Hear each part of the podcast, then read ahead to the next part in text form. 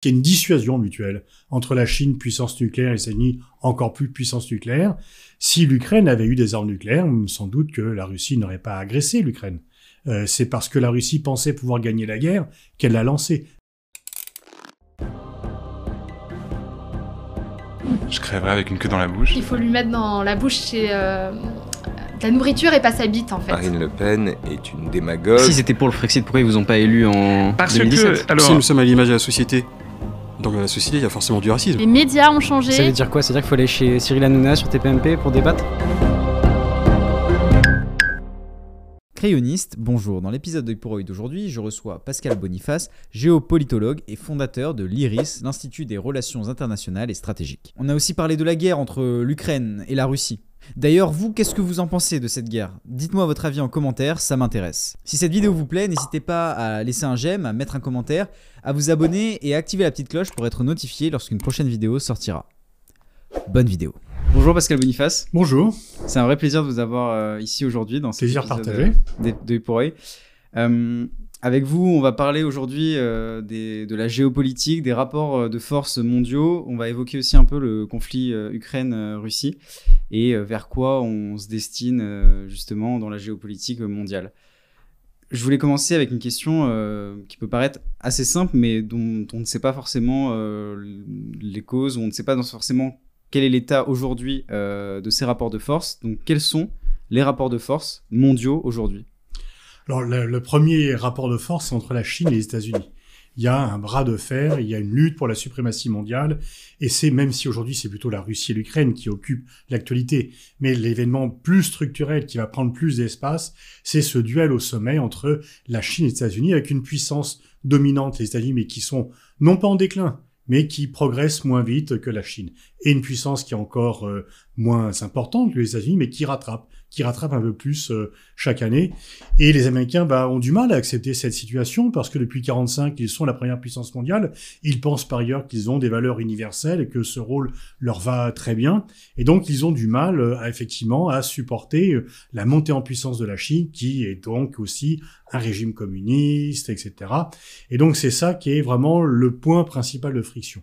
Le point chaud, c'est bien sûr la guerre entre la Russie et l'Ukraine, puisque c'est une guerre interétatique euh, en Europe, alors qu'on pensait... Alors, on entend dire que c'est la première guerre depuis la fin de la guerre froide ou depuis euh, la, le- la fin de la Guerre mondiale. Non, on oublie des fois qu'il y a une guerre du Kosovo en 99 qui a été lancée par l'OTAN. Euh, à l'époque, d'ailleurs, il y avait moins d'images de réfugiés. Mais en tous les cas, on pensait que la guerre interétatique n'était plus possible en Europe et euh, elle l'est de nouveau. Et bien sûr, ça saisit d'effroi l'ensemble des pays. Mais du coup, la guerre n'est qu'un facteur de ces conflits entre, par exemple, la- les États-Unis et la Chine et leur concurrence. La guerre qu'il y a aujourd'hui entre la Russie et l'Ukraine, est-ce que c'est euh, le, le symbole de, de- de ces deux, deux grandes puissances qui s'opposent Bah, c'est euh, vraiment la transgression suprême la guerre puisqu'elle est normalement interdite et c'est vrai qu'elle est moins acceptée. La guerre au 19e siècle faisait partie des relations normales entre États. On est d'accord, euh, ça va. On n'est pas d'accord, on se fait la guerre pour voir qui a raison. Aujourd'hui, c'est pas qu'il n'y a pas de guerre. Il y en a, mais euh, ça devient quand même l'exception. C'est plus un mode normal accepté dans les relations internationales, donc on est d'autant plus choqué euh, quand elle se déclenche, surtout qu'il y a les images. Les forces russes ont fait exploser un important gazoduc à proximité de Kharkiv, dans le nord-est du pays. Il n'y avait pas les images euh, auparavant, et là on peut voir tous les soirs les destructions, les morts, les blessés, les réfugiés, donc l'émotion est là. Et pourquoi, si les États-Unis euh, et la Chine sont les deux gros pôles euh, qui se font concurrence dans la première puissance économique mondiale, pourquoi ce ne sont pas eux qui se font la guerre et c'est la Russie et l'Ukraine Bah parce que il y a une sorte de, de parité, pas de parité, mais enfin d'égalité des forces, il y a une dissuasion mutuelle entre la Chine, puissance nucléaire, et les États-Unis, encore plus puissance nucléaire. Si l'Ukraine avait eu des armes nucléaires, sans doute que la Russie n'aurait pas agressé l'Ukraine. Euh, c'est parce que la Russie pensait pouvoir gagner la guerre qu'elle l'a lancée, même si elle s'est fait des illusions et que cette guerre va coûter cher à la Russie. Alors que entre la Chine et les États-Unis, personne ne peut penser la gagner la guerre. Il y aurait que des perdants. Donc c'est pour cela que pour l'instant c'est une rivalité qui s'exerce par la propagande, par l'économie, le commerce, tout sauf euh, le militaire. C'est quoi qui fait euh, une grande puissance? C'est l'économie? Alors l'économie, bien sûr, vous pouvez pas avoir une armée euh, forte si vous avez une économie faible. C'était le cas de l'Union soviétique et euh, elle a euh, finalement implosé du fait de cette disproportion entre une superstructure militaire et une, une infrastructure économique qui ne pouvait pas la supporter. Donc ce qui fait la puissance d'un pays, c'est l'équilibre entre tous les facteurs de puissance la démographie, euh, la taille du territoire, la puissance militaire, l'économie, la technologie, euh, également euh, la cohérence sociale, la cohésion sociale, tout ça. Et si vous avez un point faible, eh bien, le Koweït était très riche, mais il était nettement moins puissant que l'Irak et ça lui a coûté cher. Donc il faut un équilibre d'entre les différentes maillons de la chaîne de la puissance. sur le conflit entre la Russie et l'Ukraine actuellement qui occupe pas mal les esprits, euh, vous avez vous-même reconnu que vous étiez trompé euh, sur le fait, parce que vous disiez que la Russie euh, n'attaquerait pas l'Ukraine et n'avait aucun intérêt à attaquer l'Ukraine. Pourquoi alors la Russie a attaqué l'Ukraine? Euh, eh ben parce que je pense que Poutine a fait une erreur de calcul, comme ses prédécesseurs soviétiques ont fait une erreur de calcul lorsqu'ils ont envahi l'Afghanistan en 79, qu'ils pensaient que c'était une promenade de santé et qu'ils devaient faire cela sans coup et que ça s'est avéré une impasse. Pourquoi Poutine a fait ça? C'est que jusqu'ici, bien sûr, on peut lui reprocher son caractère brutal, euh, son caractère répressif, autoritaire, mais jusqu'ici, il n'avait jamais porté atteinte aux intérêts nationaux russes. On peut même dire que euh, finalement, il se débrouillait assez bien, parce que la Russie n'est plus une grande puissance. Euh, son PIB, c'est celui d'Italie, donc euh, mm. c'est quand même pas bon. Son budget militaire, c'est 8% du budget militaire américain. Donc voilà, il n'y a plus la parité qu'il y avait avant, mais en fait, il pesait beaucoup plus que sa taille réelle. Et là, euh, il a commis une erreur d'appréciation parce que il a pensé empocher une victoire facile, il a pensé qu'il y avait une fenêtre d'opportunité et que ni vu ni connu, il pourrait croquer l'Ukraine sans trop de réaction. Alors qu'en fait, il a provoqué exactement l'inverse de ce qu'il recherchait. Euh, L'Ukraine, tous les Ukrainiens maintenant détestent la Russie et euh, l'Occident n'a jamais été aussi uni contre la Russie qu'aujourd'hui. Est-ce que Poutine euh, il est devenu fou. Non, ça circule beaucoup, il est devenu fou, les acteurs ne sont pas fous. Une fois encore, il faut ne pas euh, confondre euh, la différence de valeur, l'erreur de calcul, des mauvais choix qui peuvent être faits et la folie. On dit souvent Kim Jong-un est fou. Bah non, il n'est pas fou. Il est au pouvoir depuis très longtemps et il sait qu'en faisant peur, il peut rester aussi au pouvoir. D'ailleurs, la stratégie du fou a été inventée par Nixon en disant je joue au fou, tout le monde va avoir peur de moi en pensant que j'ai aucune limite et donc les gens vont être prudents. Non, je pense que Poutine. Donald Trump était, pas fou donc. Donald Trump faisait la, le, jouait le fou pareil. Oui, euh. il était. Alors, je dis pas que c'était un bon camarade ni quelqu'un de très policé, mais il n'était pas fou. On ne peut pas être fou quand on est élu président des États-Unis. Il faut quand même passer par un certain nombre d'obstacles qui sont relativement importants. C'était certainement pas un gentleman, mais c'était pas non plus un fou. Il avait sa rationalité. Et Poutine donc n'est pas fou, il est isolé. Euh, il est, euh, il a, il est obsédé par euh, la grandeur de la Russie, par l'héritage historique, mais il n'est pas fou, au sens où il n'est pas à mettre, je veux dire, il a sa rationalité qui n'est pas la nôtre, mais il a sa propre rationalité.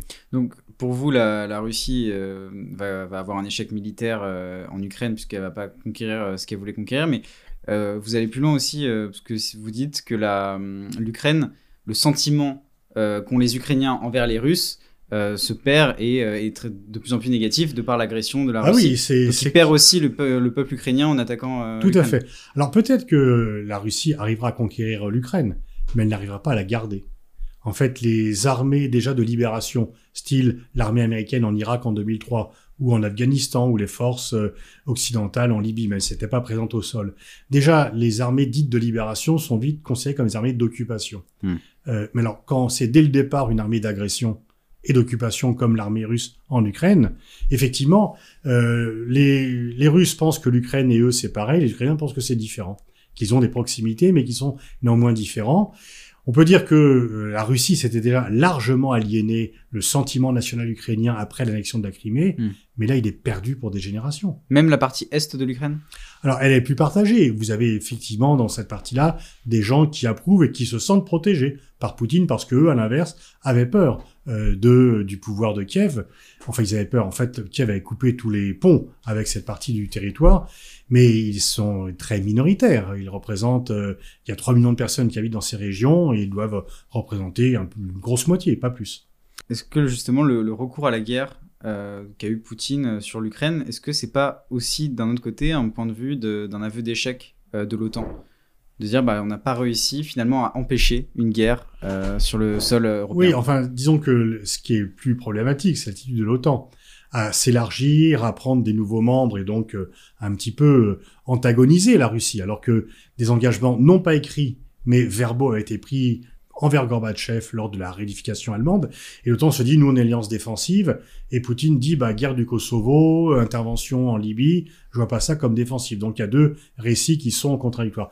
Mais surtout, c'est que dès le départ, Biden a dit, s'il se passe quoi que ce soit en Ukraine, on n'interviendra pas. Donc, la dissuasion, c'est quand même de maintenir un peu une ambiguïté, de ne pas dire à l'avant, je ne ferai rien. Si vous dites tapez-moi, je ne ferai rien, ou tapez l'autre, je ne ferai rien, plutôt en l'occurrence, bah euh, pourquoi gêner quoi Donc en fait, euh, le fait de dire à l'avance que les l'OTAN, les forces de l'OTAN, les États-Unis ne feront rien, même si la Russie attaque l'Ukraine, a conduit Poutine à se dire l'occasion fait le larron. Et si les L'OTAN aurait dû être plus agressive. non, mais ne rien dire au moins. D'accord. Plutôt que de dire dès le départ qu'on ne fait rien. Si au moins il s'était contenté de, de, de se taire. Parce qu'en fait, du point de vue de Poutine, l'Ukraine euh, était dans une situation très gênante. Euh, elle est candidate à l'OTAN, donc c'est un danger potentiel euh, très fort. Et en même temps, pour l'instant, elle n'est pas protégée par l'OTAN parce qu'elle n'y appartient pas. Donc il s'est dit, il y a, y a là une fenêtre d'opportunité. Si j'attends, l'Ukraine sera dans l'OTAN et je ne pourrai plus intervenir. Là, ça sera foutu, donc j'y vais maintenant.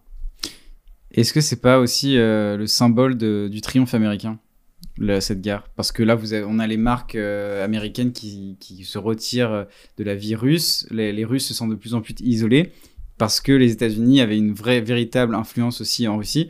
Et euh, cette guerre-là ne fait qu'isoler les Russes. Clairement, les, les Russes, Poutine, et c'est pour ça que Poutine va perdre son crédit auprès des Russes, que Poutine, les Russes acceptaient son autoritarisme parce qu'il avait restauré le prestige de la Russie et qu'il leur avait rendu un pouvoir d'achat après les années Yeltsin qui avaient été catastrophiques. Les années du libéralisme euh, de Yeltsin euh, et du choc de du choc euh, en- dans les années 90, c'est quand même la moitié du PIB qui est rayé de la carte. Donc euh, plus des oligarques et qui s'enrichissent contre euh, la population. Donc Poutine avait tout ça, là maintenant il est en train d'appauvrir la Russie et de rendre les Russes moins fiers d'être Russes. Donc là, effectivement, il perd. Puis une autre façon pour les États-Unis de triompher, c'est que plus personne ne dit que l'OTAN ne sert à rien. C'est que même des pays qui étaient neutres, qui sont encore neutres, comme la Suède et la Finlande, veulent maintenant taper à la porte de l'OTAN. Et donc, euh, jamais les pays européens n'ont été aussi euh, à demander aux Américains de les protéger contre la menace russe qui s'est avérée réelle. Donc, en fait, euh, alors que les États-Unis ont commis quand même des erreurs de communication et des erreurs de politique assez fortes, ce sont eux qui, pour l'instant, tirent les marrons du feu. Les pays européens vont augmenter leurs dépenses militaires. Oui. À qui vont-ils acheter des armes? Aux États-Unis. Et est-ce que finalement, ce serait pas le moment pour les pays européens de quitter l'OTAN et de faire une défense militaire européenne et de s'affranchir justement euh, des intérêts américains? Alors, ils ne le feront pas maintenant parce que comme ils ont peur, ils veulent au contraire encore un peu plus se protéger sous le parapluie américain. Ils se disent, il y a une averse, on ne va pas commencer à sortir euh, dehors alors que nous sommes en train de construire notre parapluie. Ils pourraient se dire ça d'ailleurs. Ils pourraient se dire, bon, regardons la situation, l'armée russe, euh, au bout de tant de temps, est toujours à la peine contre l'Ukraine. Et, euh, Qu'est-ce qui va se passer s'ils attaquent l'Allemagne Hmm. ou la Pologne ou les 27 pays de l'Union européenne? Donc en fait, l'armée russe a montré son inefficacité et finalement, elle est dangereuse pour l'Ukraine, elle n'est pas dangereuse pour l'Europe. Ouais. Puisque elle n'a du mal, et, et Poutine, non pas que, enfin, d'une part, je crois qu'il n'a jamais eu l'idée de conquérir l'Europe de l'Ouest, mais ou de, de l'Europe euh, des, des 27. Mais là, on- il voit très bien les limites de, de, de sa politique. Mais Mais il fait pas exprès justement de pas forcément bien attaquer l'Ukraine pour créer un sentiment de peur et euh, non, Juste- parce que en fait, il ferait beaucoup plus peur s'il remportait une victoire militaire en deux jours et qu'il mettait l'Ukraine entièrement sous sa coupe très rapidement. Mais en tous les cas, malgré cela, on assiste au réflexe inverse. Les gens se disent, euh, on est habitué, vous savez, il y a une dépendance stratégique des Européens à l'égard des États-Unis. Hmm. Quand vous êtes dans une dépendance, qu'elle soit au Marlboro, euh, au crack ou au chocolat blanc, vous avez toujours du mal à en sortir. Et donc, en fait, les Européens ont du mal à simplement concevoir qu'ils puissent être euh, indépendants de la sécurité américaine. Les, Européens, les pays européens de l'OTAN dépensent 240 milliards de dollars aujourd'hui. Pour leur défense, la Russie, 60-70. Bon. Normalement, ils ne devraient pas avoir peur. Mais c'est pas comme ça que ça se passe. Et là, on peut dire que le coup de force de la Russie est venu renforcer les États-Unis et l'impérium américain en Europe. Et, euh, et, du, et, du, coup, ma question était aussi sur, le, sur la construction européenne. Est-ce qu'aujourd'hui, euh, l'Union européenne euh, peut être une puissance euh, économique à part entière, où il faut repenser son système pour, pour qu'elle Ouais, puisse... elle le pourrait, elle a quand même tous les moyens de l'être. Alors on a pris du retard dans certains secteurs, mais on est en train de les combler. Donc on a tous les critères de la puissance, sauf celle de la volonté d'autonomie, Hmm. sauf celle de dire on peut voler de notre propre ailes. C'est les Américains qui empêchent ça seulement c'est les Européens qui s'en empêchent eux-mêmes. C'est-à-dire qu'il y a aussi, plus que la censure, il y a l'autocensure en fait. Les, les Européens euh, sont euh, n'arrivent pas à penser en dehors de cette boîte-là. Et donc euh, ils pensent que euh, ils sont dans finalement dans la caverne. Ils pensent que dehors euh, Mm. ça peut être dangereux et que euh, ils n'y sont pas prêts. Et comme ils pensent qu'il n'y a pas de prêt, ils ne s'y préparent pas non plus. Donc il y a, il y a cela effectivement qui est euh, très fort parce que sinon on pourrait tout à fait le faire. Et en plus, quand on parle d'autonomie stratégique européenne, quand on parle de mettre fin à la dépendance, il s'agit justement de ça. Il ne s'agit pas de s'opposer aux États-Unis. Il s'agit de ne plus dépendre d'eux. Mais- On peut très bien être alliés. Et je pense même que l'alliance pourrait être plus forte si elle était plus paritaire, si elle était sur une base de respect mutuel, comme l'est aujourd'hui finalement. Regardez, l'alliance franco-allemande est très forte. Euh, L'Allemagne a certains avantages, la France d'autres, mais on a décidé de se traiter sur un pied d'égalité et la France ne donne pas des ordres à l'Allemagne ni l'inverse. Quand on est en désaccord, on essaye de s'arranger. Les États-Unis ne sont pas habitués à ce modèle-là. Justement, vous parlez euh, du couple franco-allemand, mais est-ce que les, les Allemands sont euh, totalement alignés aussi avec les intérêts français? Est-ce que parfois ils ne traitent pas, euh, par exemple, directement avec les Américains et empêchent aussi ce qu'on a évoqué de, euh, de, de séparer euh, l'Europe des États-Unis, notamment en, en créant un conflit d'intérêts? Les Allemands sont alignés sur les intérêts allemands, Ouais. qui ne sont pas les intérêts français. et donc pas les intérêts européens Et bah, disons que on peut dire la même chose des 27 pays membres. Ouais. C'est que nous avons en partie des intérêts qui sont des intérêts européens, où on pense que l'autre intérêt, en fait, la vérité, c'est qu'on pense que l'autre intérêt national est mieux servi par le vecteur européen, et c'est pour cela que nous sommes européens. Hmm. Nous sommes européens, les 27, uniquement parce qu'on pense qu'on a plus à y gagner qu'à y perdre. Et après, toutes les tralalas sur les valeurs, etc., c'est de l'accompagnement musical, mais c'est pas la réalité du texte de la chanson. Donc euh, bon, et donc euh, nous sommes, nous, nous avons des intérêts sur lesquels des fois on, bah, on est opposé à l'Allemagne et inversement. L'avantage, c'est qu'aujourd'hui on se fait plus la guerre quand on n'est pas d'accord, et que comme on sait qu'on a besoin de l'autre quand même, eh bien quand on n'est pas d'accord, euh, on trouve toujours une compensation, un moyen d'aller jusqu'au bout, mais nous n'avons pas la même histoire, nous n'avons pas. Alors là, l'Allemagne a ici une gigantesque augmentation de ses dépenses militaires. Euh, Est-ce que ça pour va acheter des avions américains alors oui, mais peut-être qu'ils vont aussi développer euh, l'avion franco-allemand, l'avion européen, etc. Et peut-être aussi, tout simplement, il faudra voir. Là, euh, est-ce que c'est pour uniquement rester dans une dépendance américaine? Est-ce que c'est pour euh, dire, une fois qu'ils auront construit un meilleur appareil militaire, en disant, bah, finalement, on peut voler de nos propres ailes. On n'est plus obligé d'être dans la cage euh, américaine et de, de s'y enfermer nous-mêmes. Euh, mais ça va également changer les relations bilatérales entre la France et l'Allemagne, Oui. parce que le côté militaire, c'est l'avantage de la France. Bon, mais là, c'est toujours le même problème. Quand vous avez une bonne économie, c'est plus facile d'avoir une économie saine et de construire un outil militaire que d'avoir un bon outil militaire et de construire une économie saine. Hmm. C'est un peu, euh, si vous avez un aquarium, c'est facile de faire une soupe de poisson. Vous mettez le feu à l'aquarium. Mais quand vous avez une soupe de poisson, faire un aquarium, c'est plus compliqué. Et euh, oui, du coup, pour le pour l'Allemagne, ils ont, ils ont décidé d'augmenter leur euh, l'Allemagne a décidé d'augmenter son budget militaire là où il y a quelques années, enfin, elle pouvait pas- l'Allemagne n'avait quasiment pas d'armée. Désormais, elle peut euh, de nouveau avoir une armée. Alors, elle avait une armée qui était territoriale, statique, pour faire face à des chars soviétiques. Et là, effectivement, maintenant, c'est pour faire face à des Ouais. chars russes.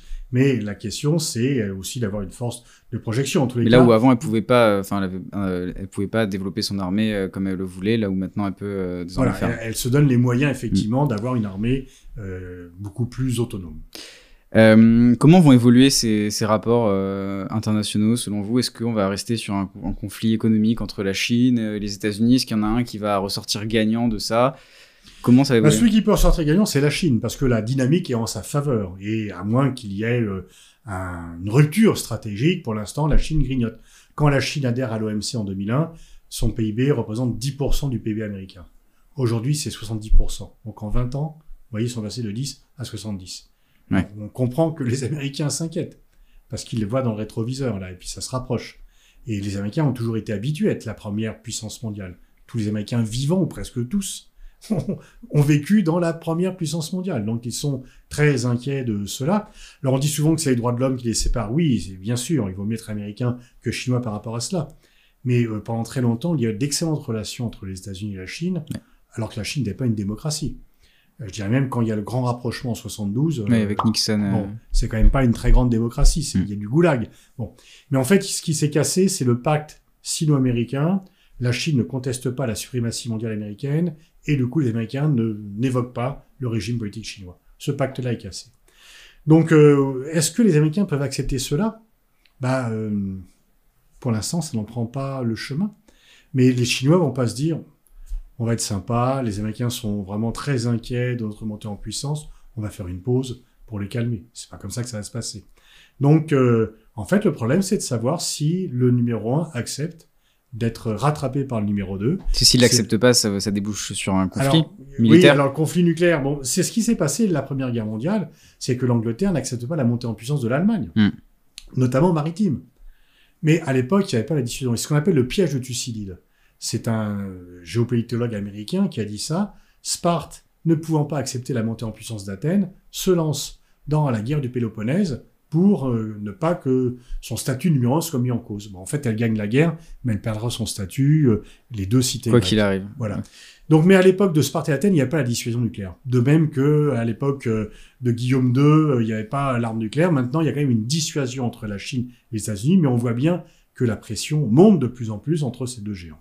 Et du coup, on va arriver vers quoi? Un statu quo? Bah, je pense que la Chine va au fur et à mesure rattraper les États-Unis et que les États-Unis vont avoir du mal à l'accepter, mais qu'ils vont. Pour l'instant, la stratégie américaine, c'est de dire aux Européens venez avec nous. Il faut faire une alliance des démocraties contre l'alliance de l'axe autoritaire, l'axe russo-chinois. Mhm.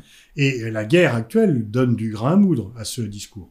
Les Européens, pour le moment, disent pas de salisette, puisque euh, nous, la lutte pour la suprématie mondiale, ce n'est pas notre problème. Et on veut avoir des relations. Il y a plein de choses que l'on peut reprocher à la Chine, mais pas de croître et de menacer notre suprématie. Nous n'avons plus la suprématie depuis longtemps.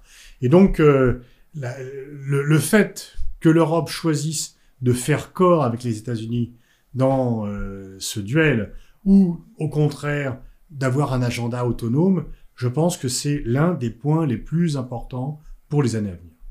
Et si la Chine donc dépasse les États-Unis, le monde euh, va, il va, va-t-il changer ou? Les Américains peuvent très bien se dire, oui, la Chine nous a dépassés, et peut-être qu'il est temps qu'on s'occupe de nos hôpitaux, de nos écoles, de nos infrastructures, de nos ponts, de nos voies ferrées, plutôt que de dépenser 750 milliards en armement.